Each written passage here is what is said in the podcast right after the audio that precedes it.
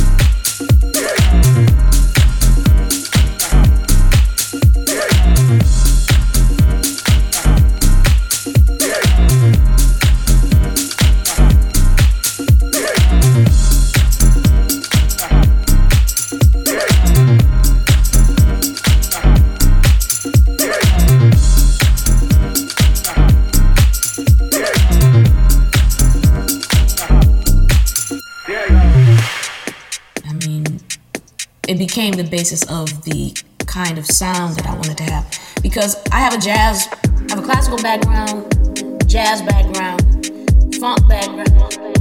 I do all of these different things, and I think the hybrid and the mix of these languages um, is what my brand of of